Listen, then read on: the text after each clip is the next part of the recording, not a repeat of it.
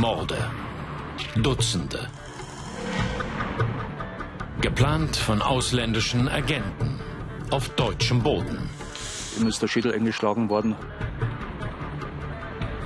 Die haben da gefunden gehabt, haben aber nicht mehr am Gesicht erkannt. Die wohl längste unaufgeklärte Mordserie der Nachkriegsgeschichte. Auf deutschem Boden ist es Krieg gewesen.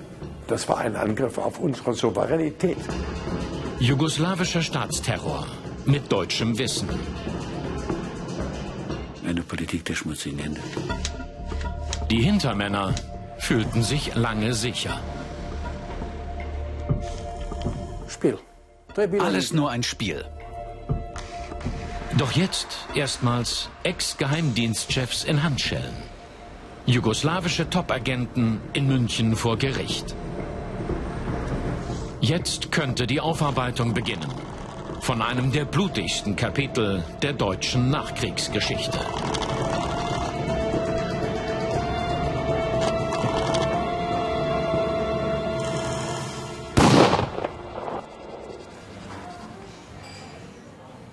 In einem Münchner Café. Das ist Robert Sagajski. Früher war er oft hier. Ganz in der Nähe ist er aufgewachsen. Hier denkt er an seine Zeit als Jugendlicher, die wenigen Jahre mit dem Vater. Ich kann mich noch daran erinnern, gerade beim, beim, beim Wasserski halt, ja, also der hat mich den ganzen Tag geschunden, bis ich dann endlich mal robust auf den Dingern gestanden bin.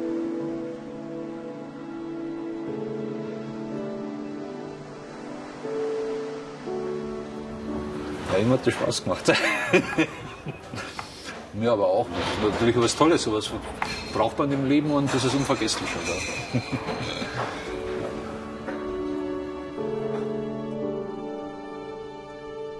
Der Vater und sein Sohn Robert in den 70er Jahren.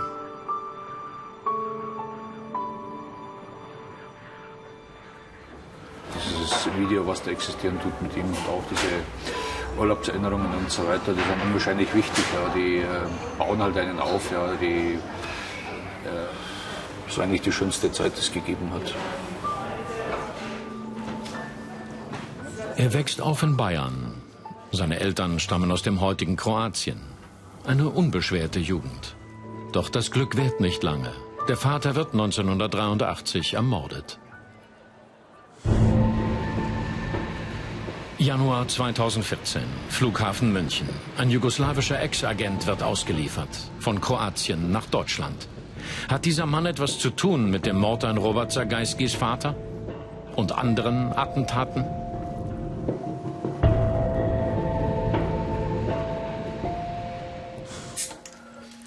In der elterlichen Wohnung. Mit dem jüngeren Bruder Georg.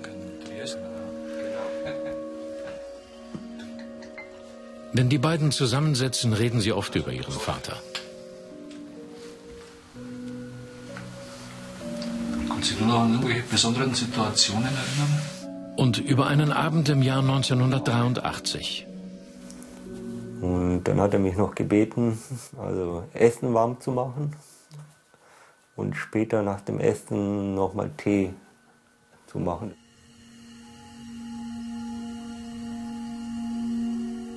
Doch der Tee bleibt stehen. Der Vater verlässt plötzlich die Wohnung. Und diese Tasse Tee stand auch bis da, bis die Mutter nach Hause gekommen ist, war sie auch noch da gestanden. Alles war so dort. Man hat einfach gewartet auf die Rückkehr, aber er kam nicht. Es war einfach der letzte Tee. Ne? Und für mich war es auch wie ein Brandmerkmal.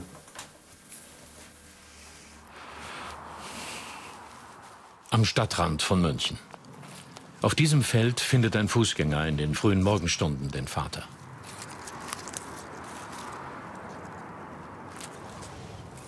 Also hier ist vor jetzt über 30 Jahren mein Vater ermordet worden. Wenn ich hierher an diesen Ort komme, stelle ich mal immer die Frage, ob er halt leiden müssen an dem Abend halt, wer ihn hergeführt hat, wer ihn ermordet hat und ob das jemals aufgeklärt werden wird.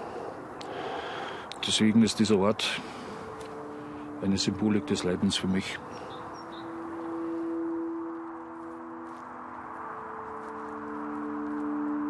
Robert Zagajski ist 17, als er seinen Vater verliert. Die Tatumstände sind bis heute im Dunkeln.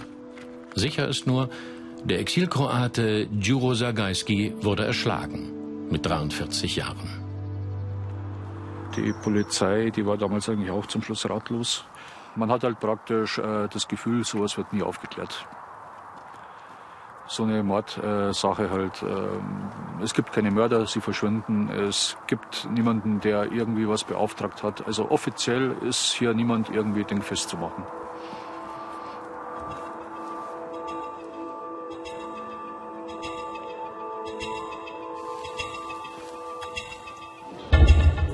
München. Eine Stadt, in der viele Taten geschehen. In der wohl längsten unaufgeklärten Mordserie in Deutschland. 1968 in der Bahnhofsgegend. Im Redaktionsbüro einer kroatischen Exilzeitung werden drei Männer hingerichtet. Am helllichten Tag. Es sind blutige Jahre für die Exilkroaten in Deutschland.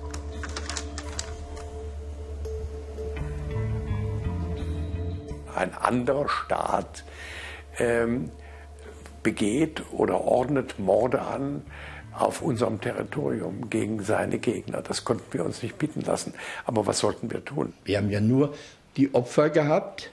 Wir hatten, kein, wir hatten bisher keinen Täter. Also keinen Täter, der, der, dem gelang es ja im Regelfall, wieder Jugoslawien zu erreichen. Jugoslawien also. Der sozialistische Vielvölkerstaat jagt Regimegegner im Kalten Krieg, auch in West-Berlin. In Städten wie Stuttgart oder Frankfurt. Überall dort, wo viele Exilkroaten leben. Rund 30 Opfer bis Ende der 80er Jahre. Untergrundkrieg in der Bundesrepublik. Zwischen Jugoslawien und kroatischen Regimegegnern. Auch die werden radikaler. Ein wichtiger Kopf, Robert Zagajskis Vater. Er ist Mitbegründer der Organisation Kroatische Revolutionäre Bewegung. In der Mordnacht ist der Vater auf dem Weg hierher, glaubt Robert Zagajski. Die Gruppe will damals eine Aktion starten. Hinter diesem Tor hat ein Freund vom Vater damals seinen Autoverkaufsplatz gehabt. Und in einem dieser Räumlichkeiten hat mein Vater seine ganzen Materialien, Propagandamaterial halt, ja, äh, antikommunistisches Schriftgut und so weiter halt gelagert gehabt.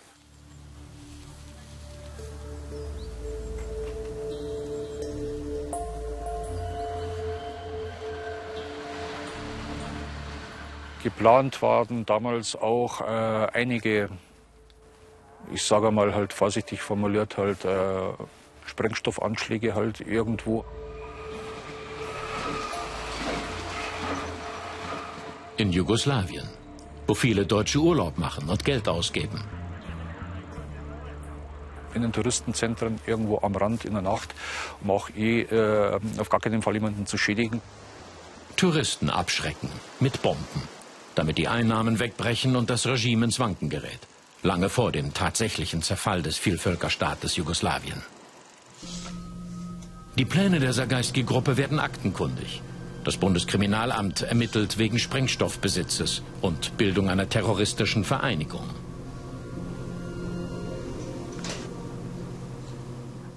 Es gab Widerstände, sicherlich unter den Kroaten gab auch einige, die äh, also mit Gewalt vorgehen wollten. Das ist ja klar und nachgewiesen. Von Ende der 60er Jahre an kommen Hunderttausende jugoslawische Gastarbeiter in die Bundesrepublik. Angezogen vom deutschen Arbeitsmarkt.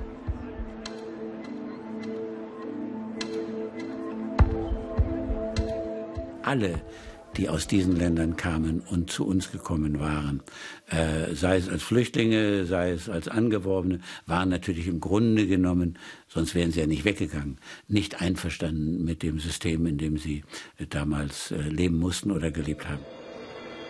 Darunter sind viele Antikommunisten. Mehr noch. Auch Anhänger des kroatischen Faschistenführers im Zweiten Weltkrieg, Ante Pavelic. Er wird von Nazi-Deutschland unterstützt. Im brutalen Kampf gegen die Partisanen des späteren jugoslawischen Staatschefs Tito. Er war geprägt von dem Widerstand gegen die Nazis und äh, er war traumatisiert durch die Tatsache, dass die Kroaten äh, mit Hilfe der Nazis einen eigenen Nationalstaat errichtet hatten und gegen ihn gekämpft haben. Das hat er nie vergessen und äh, deshalb ging der Krieg weiter. Gegen Gegner im Exil, wie die Kroaten.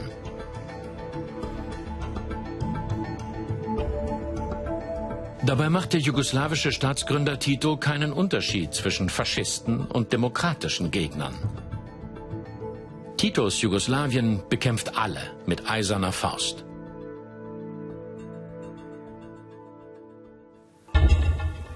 Eine Kugel. Kaliber 765. Bis vor kurzem steckte sie im Kopf von Luka Kraljevic, hinter seinem rechten Auge, drei Jahrzehnte lang.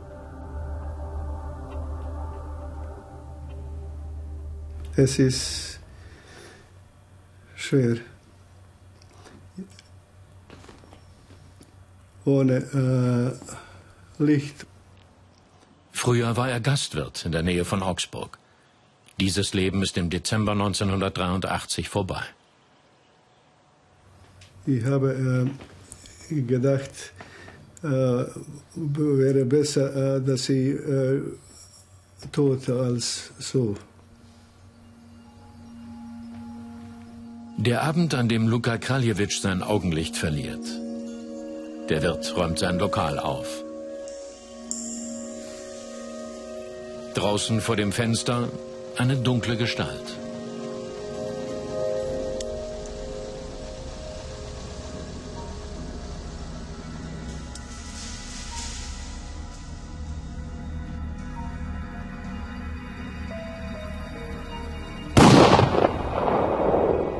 Die Kugel ist äh, äh auf äh, linker Seite äh, äh, gegangen, hier geblieben. Die Täter werden nie gefasst. Luka Kraljevic will seitdem nur eines. Nichts anderes als Gerechtigkeit. Nichts anderes. Robert Zagajski kennt den früheren Wirt seit seiner Kindheit. Luka Kraljevic und sein Vater waren gute Freunde. Mit einem gemeinsamen Ziel, einem unabhängigen Kroatien. Drei Jahrzehnte nach den Attentaten fassen sie einen Plan.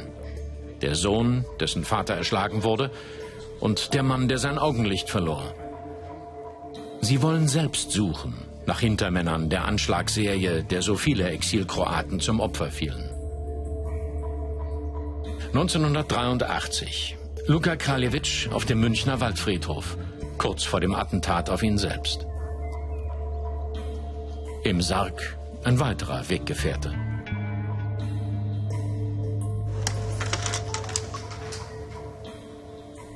Stjepan Djurekovic, lange Zeit ein hochrangiger jugoslawischer Manager aus der Mitte des Systems. Doch er schreibt kritische Aufsätze und Bücher gegen das sozialistische Regime, flüchtet nach Deutschland, veröffentlicht seine Schriften.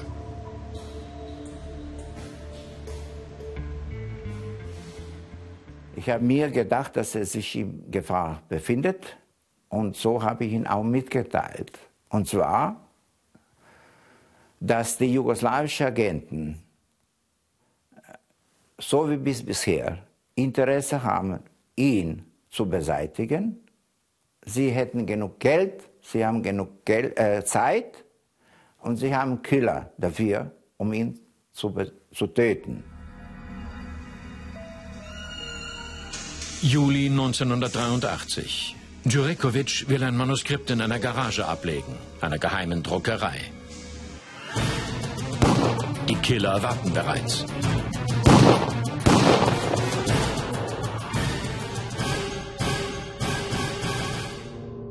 Die Kugeln treffen die rechte Hand, die Oberarme. Als er fliehen will, zwei Schüsse in den Rücken. Er fällt. Die Täter schlagen ihm den Kopf ein.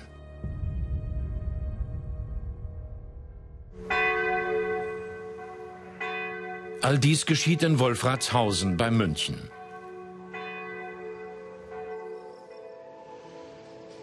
Kurz nach dem Mord besucht Jurikovics Sohn Damir den Tatort. Er stirbt später selbst unter ungeklärten Umständen.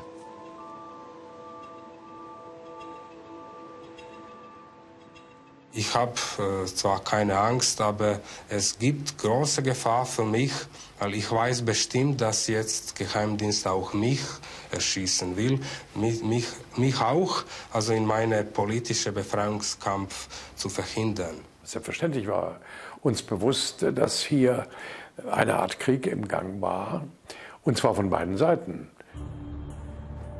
Ein Tag im März. Robert Zagajski auf dem Weg in die kroatische Hauptstadt Zagreb. Dort will er mehr herausfinden über den Mord an seinem Vater. Der Grund ist, dass äh, man jahrzehntelang, ja, würde nicht sagen tagtäglich halt, aber wöchentlich nicht gut schlafen kann, nicht richtig schlafen kann. Dass man sich ja Gedanken machen tut, das war ja kein natürlicher Tod des Vaters, das war ja praktisch eine, äh, der ist liquidiert worden.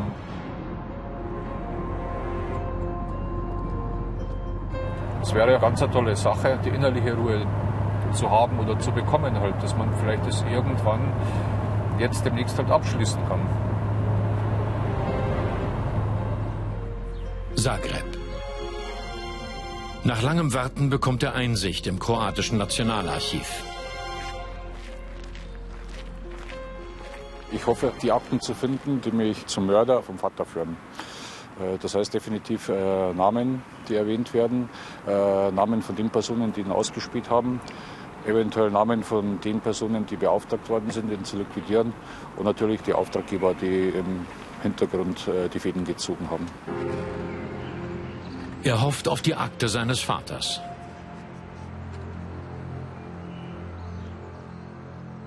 Zur gleichen Zeit kämpft in Zagreb ein Mann gegen seine Auslieferung nach Deutschland.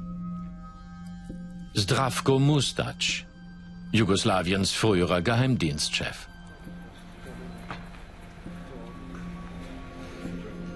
Viele Jahre war er eine der zentralen Figuren bei der Bekämpfung von Regimegegnern im Ausland. Mustac soll zu den Hintermännern zählen des Mordes an Stjepan Djurekovic in der bayerischen Garage. Nach Stunden im Archiv, Robert Zagajski hat die Akte seines Vaters gesehen.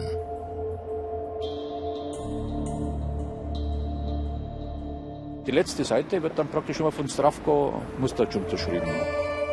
Mustac spielt eine Schlüsselrolle, auch in seinem Fall. Außerdem weiß er jetzt, enge Freunde seines Vaters waren Spitzel. Das Umfeld war durchsetzt. Das war durchsetzt wie. Man findet keine richtigen Wörter dafür.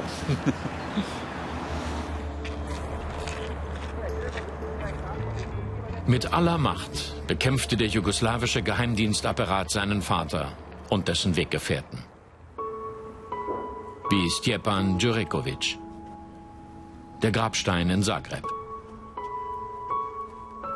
Robert Zagajski kannte die Familie gut. Er verbrachte viel Zeit mit Djurekovics Sohn Damir.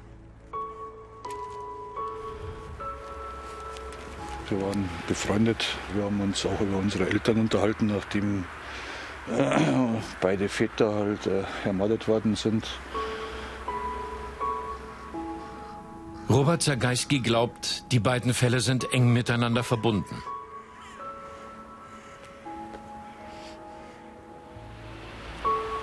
Auftraggeber waren in beiden Fällen halt der jugoslawische Geheimdienst.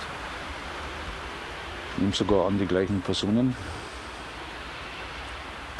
weil sie auch durch die Zusammenarbeit etwas verbunden waren und an der gleichen Sache halt gearbeitet haben. Ich nehme sogar an, dass die Mörder die gleichen waren. Und er fragt sich seit damals, warum hat die deutsche Bundesregierung Jugoslawien für die Morde nicht öffentlich kritisiert? Die Leute haben recht mit ihrem Schmerz, aber es gibt eben Dinge in der Politik, die so sind, wie sie sind. Und äh, unser überragendes Interesse war damals, einen Weg zu finden, um in Europa Entspannung mit der Sowjetunion voranzutreiben. Kalter Krieg in Europa. Ost und West stehen sich waffenstarrend gegenüber. Die deutsche Sozialdemokratie sucht einen Weg aus der Blockkonfrontation. Die neue Ostpolitik, auch mit Hilfe Titos.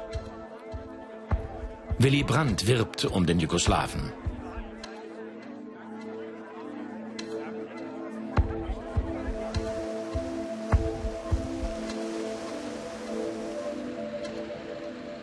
Die Frage der Durchlöcherung der Mauer war eine Angelegenheit, die insbesondere gegenüber Jugoslawien, aber auch gegenüber äh, Rumänien für uns eine sehr dominierende Frage war. Und da haben wir manches wahrscheinlich dem gegenüber zurückgestellt. Titos Jugoslawien schwankt zwischen Ost und West. Empfang mit allen Ehren der Bonner Republik. Willy Brandt und der Kommunistenführer eine Männerfreundschaft als Grundlage für ein politisches Konzept. Jugoslawien an den Westen binden.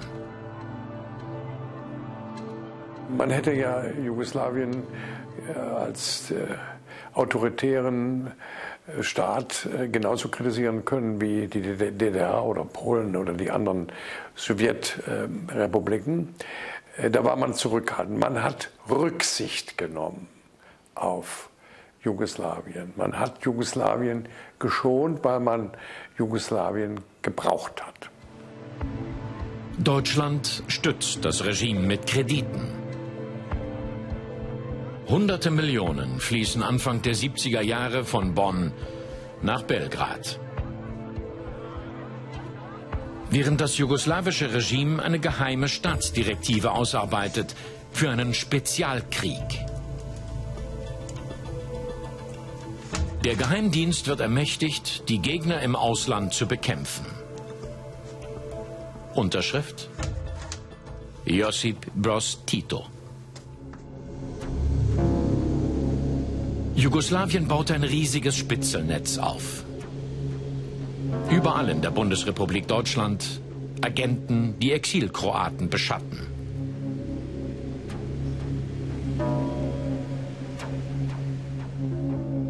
Treffen mit einem Ex-Spion.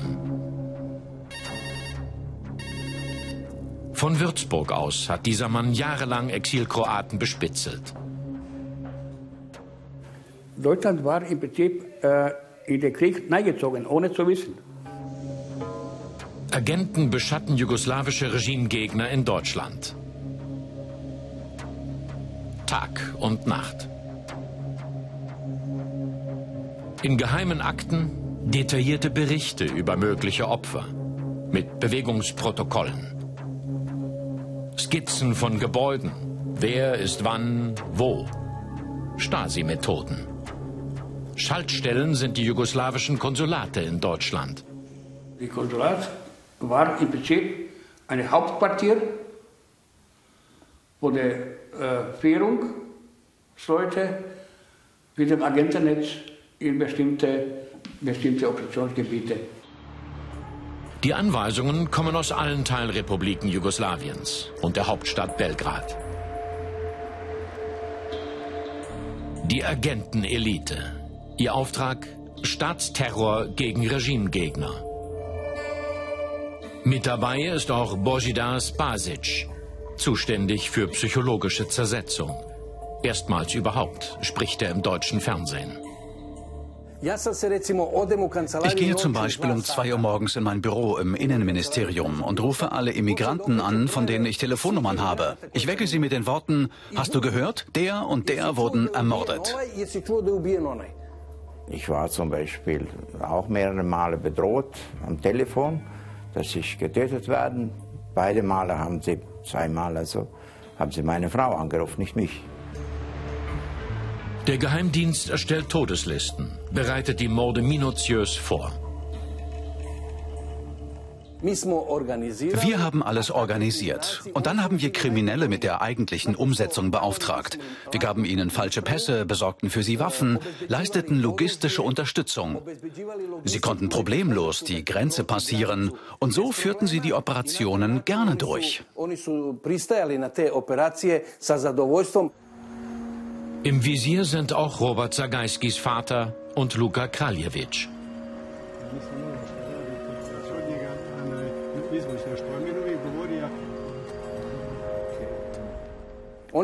Sie sollten liquidiert werden. Das waren schlimme Terroristen.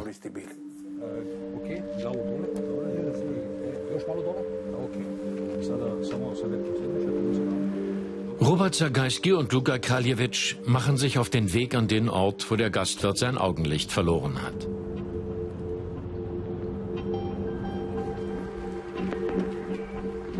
Das Dorf Untertürheim in der bayerischen Provinz. Auch hier sind jugoslawische Agenten aktiv, wie Polizeiakten zeigen. Das Zielobjekt, heute ein Wohnhaus, früher das Lokal von Luka Kraljewitsch. Ihn wollten Geheimdienstkiller töten. Das erste Attentat auf dich, äh, wo war das mit dem Flachdach, wo sie reingekommen sind? War das hinterm Haus, oder? Weißt du das noch? Oh, Da muss ich mich konzentrieren. Es waren ja mindestens fünf Attentate. Die Anschläge machen bundesweit Schlagzeilen. Der Vielvölkerstaat Jugoslawien trägt offenbar seine inneren Spannungen am liebsten im Ausland aus, bevorzugt auf deutschem Boden.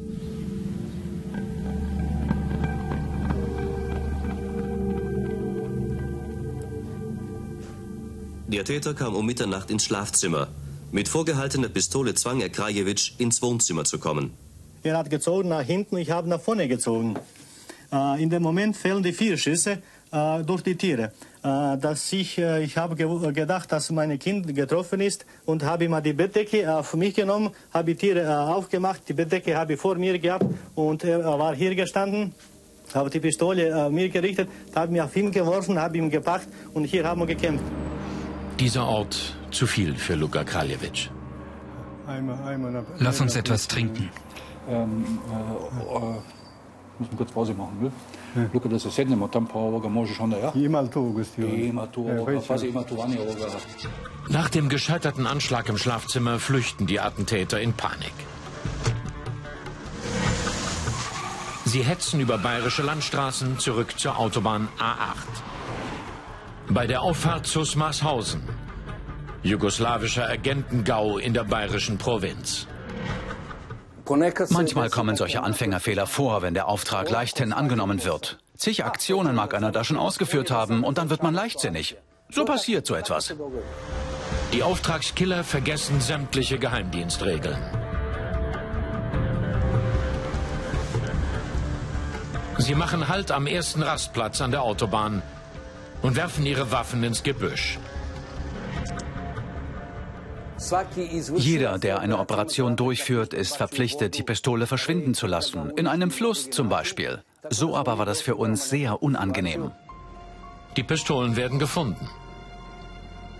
Für die deutsche Polizei die heißeste Spur seit Jahren. Ein Händler aus Österreich hat sie an eine jugoslawische Firma verkauft. Universale. Bezahlt von einer Tarnfirma in Vaduz, Liechtenstein. Empfänger Belgrad, Ministerium für innere Sicherheit. Damals haben wir gesagt, dass wir uns aus diesen Unannehmlichkeiten herausmanövrieren müssen. Denn die Deutschen fragen nach in Belgrad. Antwort über Interpol. Die Pistolen seien dem Ministerium gestohlen worden. Bei Unruhen im Kosovo. Vertuschung.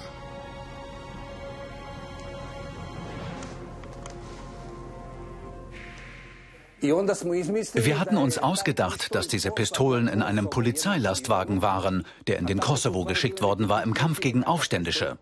Dann haben wir das als Grund für das Verschwinden der Pistolen genannt. Das war einfach nur erfunden. Den deutschen Behörden ist schon damals klar, der jugoslawische Geheimdienst steckt hinter vielen Morden in Deutschland. Doch die Ermittlungen scheitern. Immer wieder. Bis es nach Jahrzehnten neue Hinweise gibt. Zum Garagenmord in Wolfratshausen. 2008 wird sogar ein Täter wegen Beihilfe verurteilt. Lebenslänglich.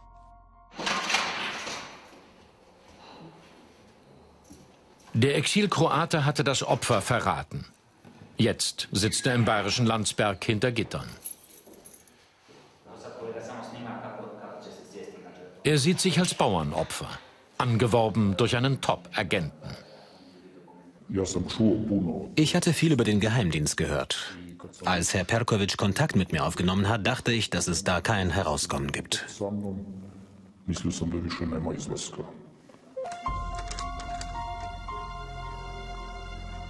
Perkovic. Josip Perkovic. Immer wieder taucht der Name auf. Der Führungsoffizier des Spitzels. Deutsche Ermittler suchen ihn seit 2005 mit Haftbefehl und tausenden Euro Belohnung.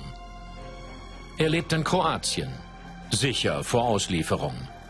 Jahrelang. Als freier Mann gibt Josip Perkovic im Januar 2014 ein Interview. Erstmals bestätigt der Geheimdienstmann, er hat viele Spitzel und Agenten in der Bundesrepublik geführt. Viele.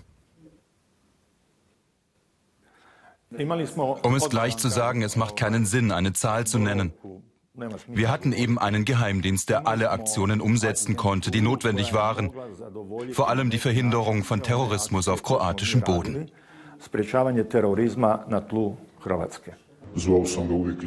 Ich habe ihn immer von einer öffentlichen Telefonzelle angerufen. Aus München, der nächsten größeren Stadt. Ich hatte in einem Dorf gelebt. Da war die Gefahr groß, aufzufallen und sogar abgehört zu werden. Getroffen haben wir uns einmal oder zweimal im Jahr. Auch um über Stjepan Djurekovic zu sprechen, der später in der Garage von Wolfratshausen ermordet wird. Er hatte in Kroatien für den deutschen Geheimdienst gearbeitet. Darum ist er geflohen. Tatsächlich. Der Ex-Manager Djurekovic hat den Deutschen Informationen geliefert. Das belegt ein Aktenvermerk. Der Bundesnachrichtendienst fordert die Polizei 1983 auf, Djurekovic zu schützen. Der BND sieht ihn in großer Gefahr. War da sein Todesurteil schon gefällt? Die deutsche Justiz glaubt ja. Der Mann, der heute im Gefängnis sitzt, soll einen Schlüssel übergeben haben an seinen Führungsoffizier Perkovic. Den Schlüssel zum Tatort.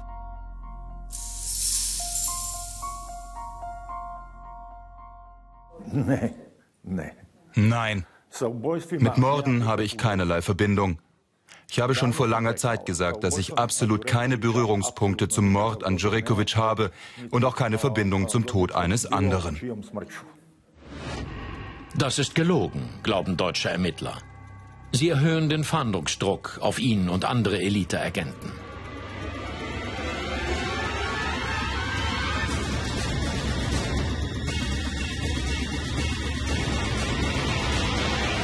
Am 1. Juli 2013 feiert Kroatien.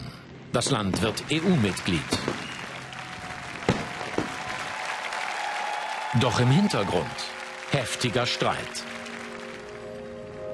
Das jüngste Mitglied brüskiert die neuen Partner nur drei Tage vor der Feier mit einem Gesetz gegen den europaweiten Haftbefehl.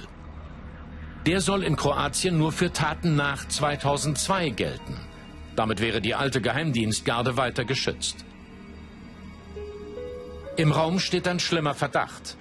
Präsident und Regierung schützen die Ex-Agenten, weil die zu viel Unangenehmes wissen über Kroatiens Politikelite.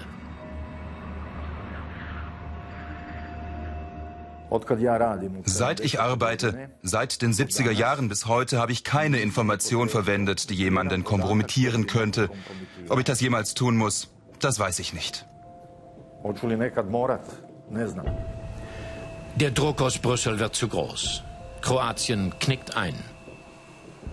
Januar 2014, Flughafen München. Josip Perkovic wird ausgeliefert. Der Moment, auf den deutsche Ermittler seit Jahren gewartet haben.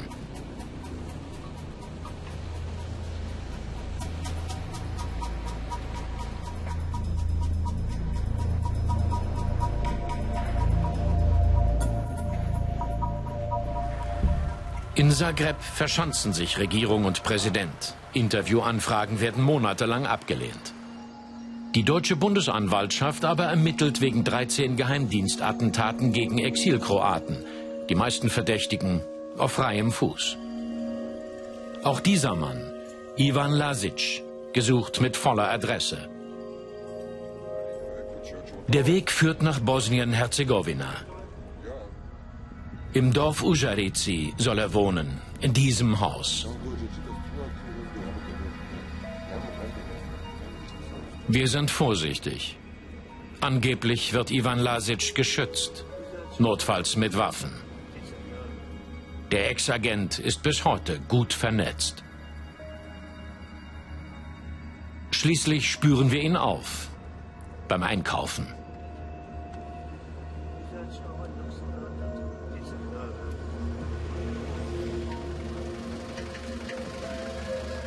Aussteigen? Zu gefährlich.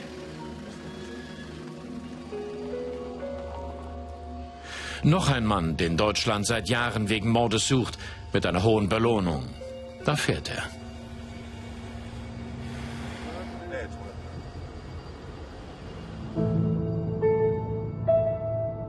Aber nicht nur im Ausland leben Verdächtige. Robert Zagajski ist auf dem Weg nach Fürth bei Nürnberg.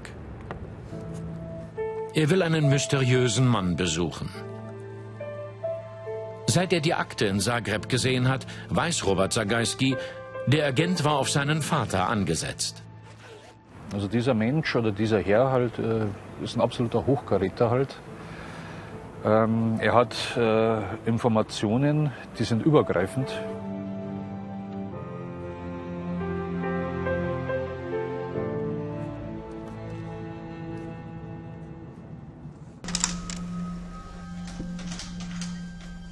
Ein Top-Spion.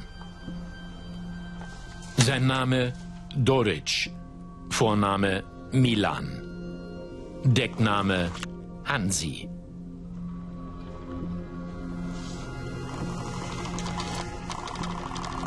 In seiner Akte Spitzelberichte, Quittungen, gefälschte Papiere.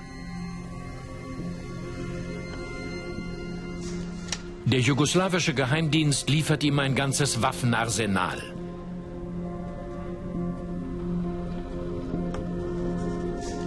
Hansis Informationen sind Grundlage für ausführliche Berichte. Darin immer wieder drei Namen. Djuro Zagajski, Luka Kraljevic und Stjepan Djurekovic. Kurz vor den Attentaten werden sie ausgespäht von Hansi.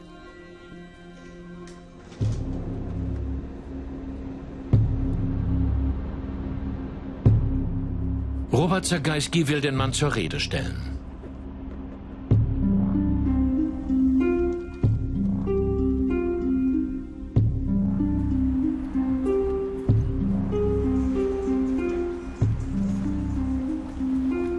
In Fürth bei Nürnberg.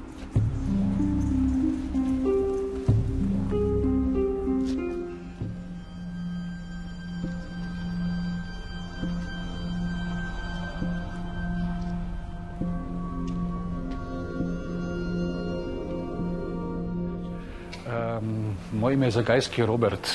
Ja. Jaz sem sin od uh, Đure Zagajsko, kot ja. pokojnoga. Um, Der Ex-Agent lässt Robert Zagajski nach oben.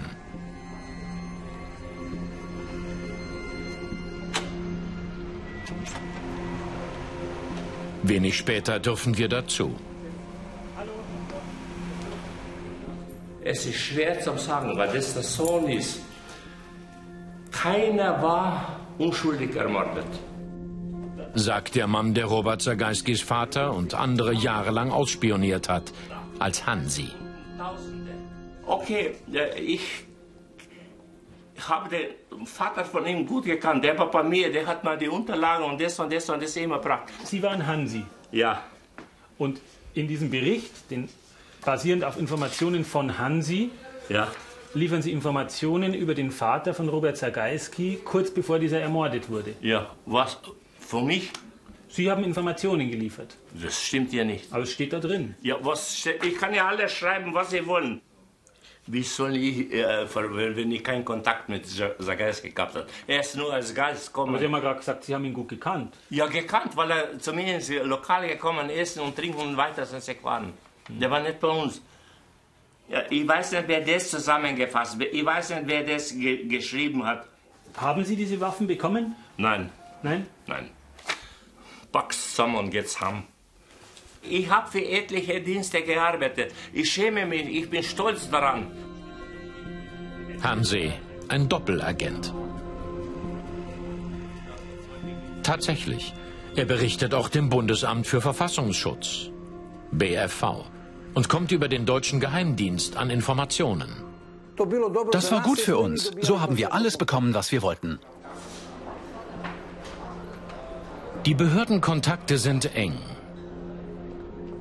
Im Belgrader Nobelhotel Metropol treffen sich deutsche Polizeibeamte in den 80er Jahren regelmäßig mit dem jugoslawischen Geheimdienst.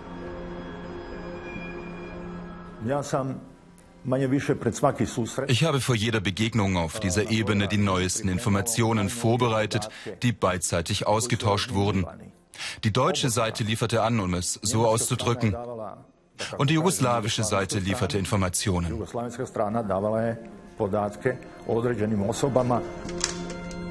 Zu solchen Kontakten kein Kommentar von deutschen Behörden. Die Politik aber wusste Bescheid. Bei diesen äh, Treffen der Sicherheitsbehörden äh, äh, sind natürlich diese Taten zur Sprache gekommen, ganz intensiv. Die Aufarbeitung der wohl längsten unaufgeklärten Mordserie Deutschlands beginnt erst Jahrzehnte später. April 2014. Flughafen München. Jetzt rollt da hinten eine an. Und das ist so eine kleine, genau.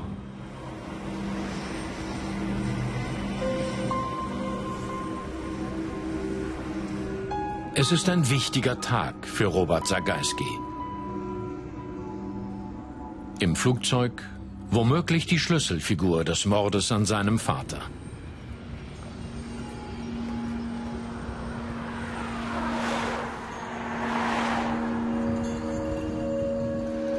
Die zweite Auslieferung aus Zagreb. Nach jahrelangem Ringen.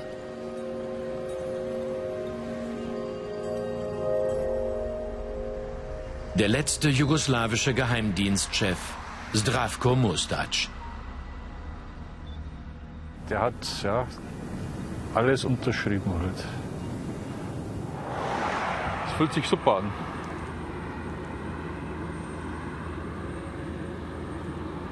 Nach Jahrzehnten besteht erstmals eine Chance.